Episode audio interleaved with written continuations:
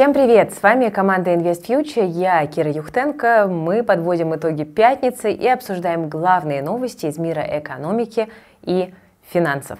Друзья, если вам нравится наша работа, то не забывайте ставить лайк под этим выпуском, подписываться на канал Invest Future, а также можно подписаться на мои личные социальные сети в Телеграме и в социальные сети с картинками. Я там выкладываю много интересного каждый день. Все ссылочки есть в описании к этому ролику.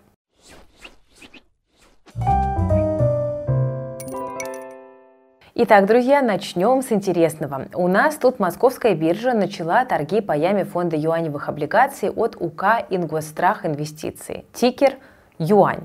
Ну, очевидно, что внутри фонда должны быть юаневые облигации, но российские УК, как обычно в инвест-декларациях, любят указывать максимально широкий перечень активов, в которые деньги могут быть вложены.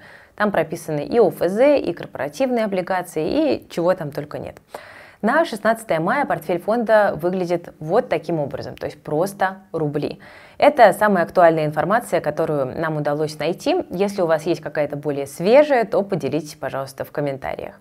Но на самом деле у фонда есть вполне конкретный индекс, за которым он призван следовать. Индекс Мосбиржи облигаций, номинированных в китайских юанях. В составе этого индекса у нас 15 российских бумаг, которые, соответственно, в юанях и номинированы. Самый большой вес у бумаг Полюса с доходностью 4,88 и Совкомфлота доходность 4,81 и на каждую облигацию приходится около 15% от портфеля. То есть в целом портфель можно было бы назвать сбалансированным, но есть вот такой некоторый перекос на эти две бумаги. Но стоит ли покупать фонд, когда можно купить просто юаневые облигации самостоятельно? Наверное, чтобы ответить на этот вопрос, в первую очередь нужно посмотреть на комиссии. И что мы здесь с вами видим? Максимальный размер комиссии УК, депозитарии, регистратора и биржи не превышает 0,3. Ну и иные расходы еще 0,1. То есть за год инвестор с портфеля из 15 юаневых облигаций недополучит 0,4%. В целом это терпимо. Ну, при том, что как бы индекс ребалансируется да, сам по себе каждый квартал. Главный вопрос тут, насколько качественно управляющая компания будет следовать за индексом, но этого мы с вами пока знать не можем, узнаем только через пару месяцев. А что касается порога входа в фонд, он в целом комфортный, всего 100 рублей. Так что новые инструменты появляются, но, конечно, они должны быть еще проверены на практике. Друзья, 19-20 мая в Московском парке Горького проходит международный фестиваль по информационной безопасности Positive Hack Days. На нем выступают этичные хакеры, российские и зарубежные разработчики, а также представители банков, телекомов, нефти и газодобытчиков. Это событие организует Positive Technologies. Если вы смотрите наши выпуски, то вы наверняка про эту компанию знаете. Ну, тем более, что недавно Positive объявил о выплате дивидендов 18 рублей 94 копейки на акцию. За 2022 инвесторы получат суммарно 56,8 рублей на акцию. Это 3,3% доходности к текущей цене. И это очень неплохо для растущей IT-компании. Positive Hack Days, кстати, совпадает с Днем инвестора. Для тех, кто впечатлен дивидендами позитива и хочет больше узнать о компании, это отличный повод поближе познакомиться со сферой информационной безопасности и одной из самых активно развивающихся сфер в IT. Тем более на фестивале будут не только доклады и дискуссии для профи. В центральной части парка Горького построят цифровой город. Там любой желающий сможет узнать все про повседневную кибербезопасность, пройти киберквесты или посмотреть концерт на главной сцене. Доступ в город сделали абсолютно бесплатным. Также за кулисами форума пройдут выставки достижений индустрии картин и арт-объектов, море позитива и новой информации. Мы уже не раз были на этом мероприятии, лично я тоже посещала, и однозначно наша команда снова на него пойдет. И вам тоже рекомендуем. Ссылку на программу Positive Hack Days я оставлю в описании к этому видео. Тем временем Владимир Потанин решил скупить, похоже, все лучшие российские активы, которые только плохо лежат. Следующая цель для миллиардера – это Яндекс. Именно эту новость вы, дорогие друзья, выбрали главной в сегодняшнем голосовании в телеграм-канале If News. Вы обязательно подписывайтесь. Наши ребята всегда дают самую оперативную информацию о рынке, экономике, геополитике. Ну и также там мы проводим голосование. Ну что, давайте разбираться в подробностях. Как всегда, всю информацию о российской экономике первым сообщает Bloomberg, ну или сливает. По сообщениям издания, Потанин сделал предложение Яндексу на 7 миллиардов долларов – Вместе с ним в сделке фигурируют Вагит Аликперов, Роман Абрамович, владелец Северстали Мордашов и сталелитейный магнат Рашников. Ну, в общем, все звезды российского бизнеса. Российские миллиардеры решили взять да выкупить контрольный пакет акций компании, который принадлежит нидерландской компании Яндекс NV. Компанию оценили в 7 миллиардов долларов. Это получается примерно 300 за одну акцию. То есть премия к рынку и к нынешним ценам на бирже огромная. Это почти 40%. Ну а если учитывать, что в стоимость 7 миллиардов включена скидка 50% к продаже, то премия получается еще больше. Что за скидка? Дело в том, что Нидерланды – это недружественная страна для России, поэтому нидерландские компании могут продать свои российские активы только с 50% скидкой. Такая математика. Ну, то есть таким образом компания может действительно оцениваться в 10,5 миллиардов долларов. Это, кстати, меньше, чем в 2021 году, когда рыночная капитализация Яндекса достигала в моменте уровня в 29 миллиардов долларов. Поэтому при близком рассмотрении сегодняшние слухи могут стать на самом деле серьезным для, драйвером для роста бумаг Яндекса.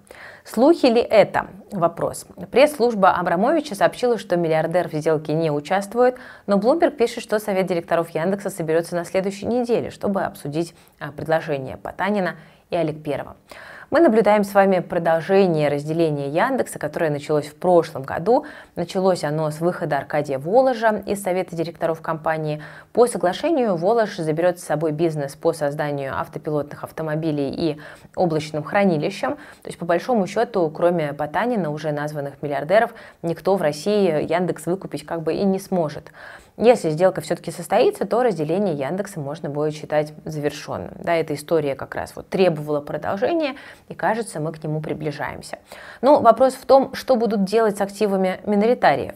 Акционерный капитал Яндекс НВ сейчас разделен между семейным трастом основателя Яндекса Аркадия Воложа 8,5% и другими сотрудниками компании 3,2%. Остальные, там почти 88%, они в свободном обращении. При этом семейный траст Воложа является основным владельцем голосующих акций 45,1 как и члены совета директоров, должностные лица и сотрудники компании 6,6%. И вот это и является основным риском при покупке акций Яндекса сегодня. Поэтому есть логика в том, чтобы все-таки дождаться подробностей сделки и вот как бы узнать о будущем акции материнской компании Яндекса. Если рассматривать Яндекс с точки зрения фундамента, то тут все хорошо. Компания сильно отчитывается квартал за кварталом. Выручка по итогам первого квартала 2023 выросла на 54%. Яндекс показал чистую прибыль 2,5 миллиарда рублей, хотя годом ранее компания сообщала об убытке за этот же период. То есть Яндекс это такой вот монополист на российском рынке, который, очевидно, только выиграл от ухода иностранных компаний. Э, так, еще в 2022 все ненужные активы скинули в Икей, так что шортить акции Яндекса на сегодняшних новостях – это, ну, наверное, не лучшая идея, как минимум. Пока подробности сделки неизвестны, ну и официальных комментариев, например, от Потанина, пока еще не было. Ну, кстати, выкуп акций Яндекса Потаниным сделает возможным объединение двух его активов, Тинькофф Банка и Яндекса, такое долгожданное и долгозревшее объединение, да, потому что еще в 2019 году Олег Тиньков предложил Воложу объединиться, чтобы бороться со Сбером в гонке экосистем. Тогда, как вы помните, все строили экосистемы, да, это был такой мейнстрим. Ну, а в 2020-м Яндекс сделал официальное предложение о покупке ТКС за 5,5 миллиардов долларов, но, как потом заявил Тиньков, стороны не смогли договориться о цене. Ну, дальнейшую историю с продажей Тинькофф банка Потанину, я думаю, что вы уже помните. Эта история новейшая. Слухи об объединении Тинькофф банка и Яндекса были еще в прошлом году, сразу после того, как Потанин выкупил долю у Тинькова.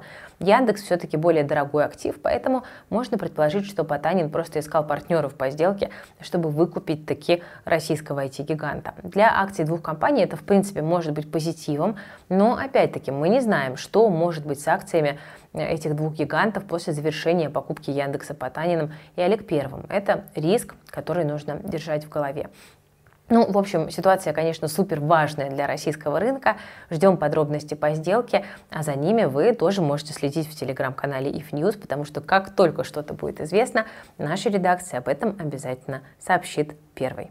Тем временем в России идет такой фестиваль дивидендов. Компании одна за другой объявляют о выплатах, причем довольно приятных. Есть отказники, о них мы говорили вчера, но сейчас поговорим про МТС, который сообщил о дивидендах 34 рубля 29 копеек на акцию. Доходность на момент объявления была 11%, и инвесторы, конечно, отреагировали радостно. Акции на 5% подскочили. Прошедший год оказался далеко не самым удачным для МТС, потому что просел капитал, упала чистая прибыль почти в два раза, выросли расходы и упала маржинальность. Но при этом МТС все-таки решился заплатить дивиденды. Спорно, но этому на самом деле есть очень прозрачное объяснение. АФК-система мама да, сильно зависит от финансовых результатов своей главной компании в портфеле компании МТС.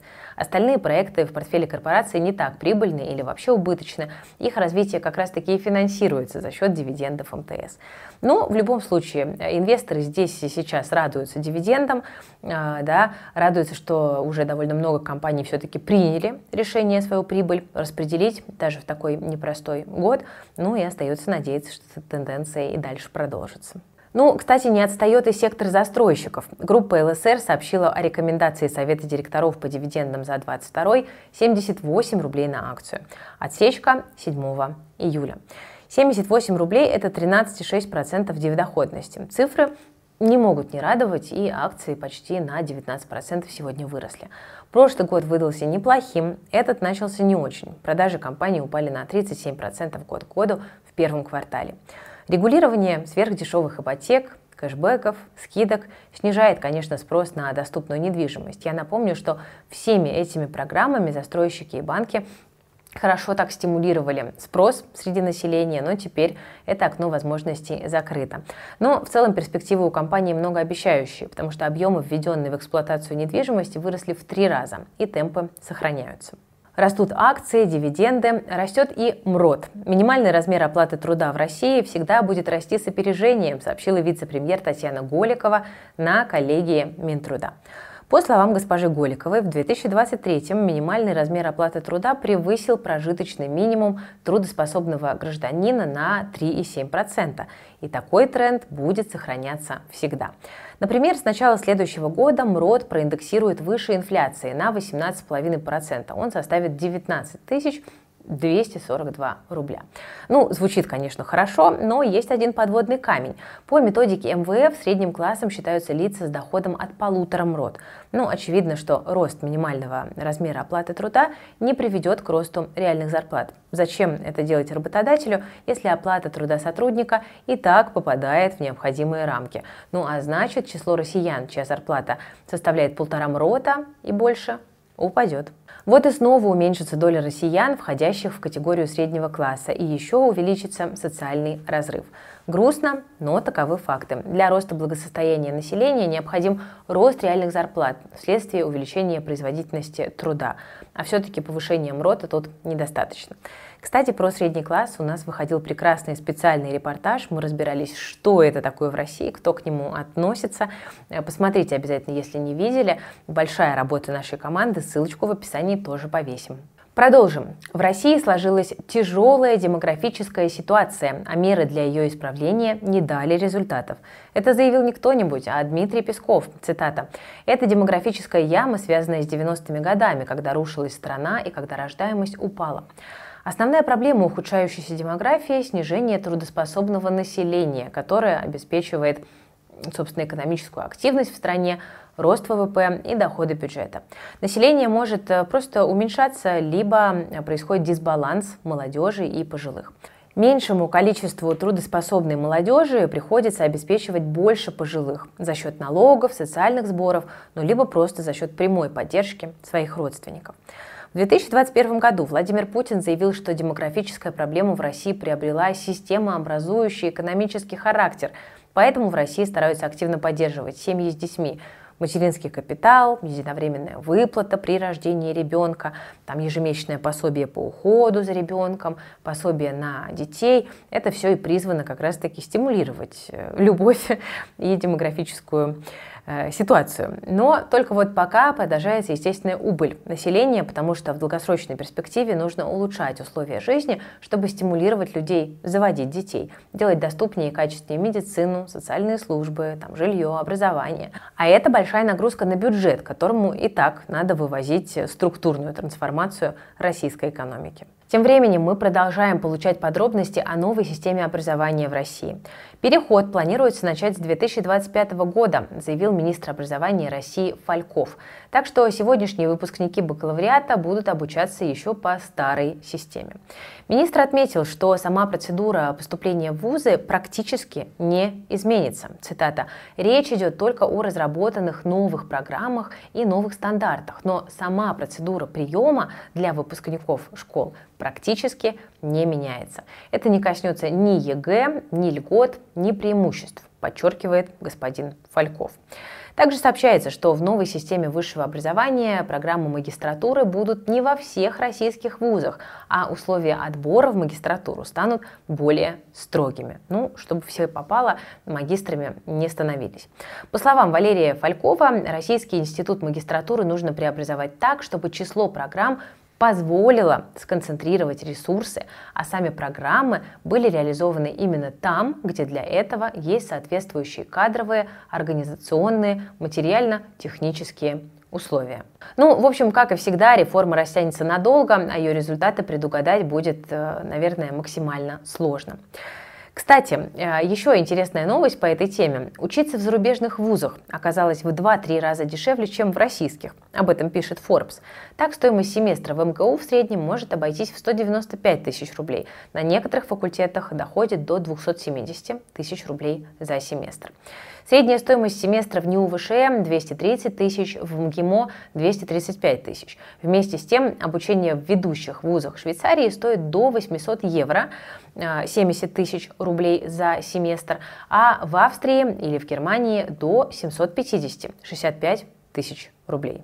Так что запасные аэродромы, если что, есть. Правда, расположены они в недружественных странах, но и в дружественных тоже можно поискать, если хочется поносить магистрскую шапочку. Друзья, на сегодня на этом у меня все. Я благодарю вас за внимание. Я надеюсь, что наш выпуск новостей был для вас полезен. Вы смотрели канал Invest Future. С вами была Кира Юхтенко и наша дружная команда.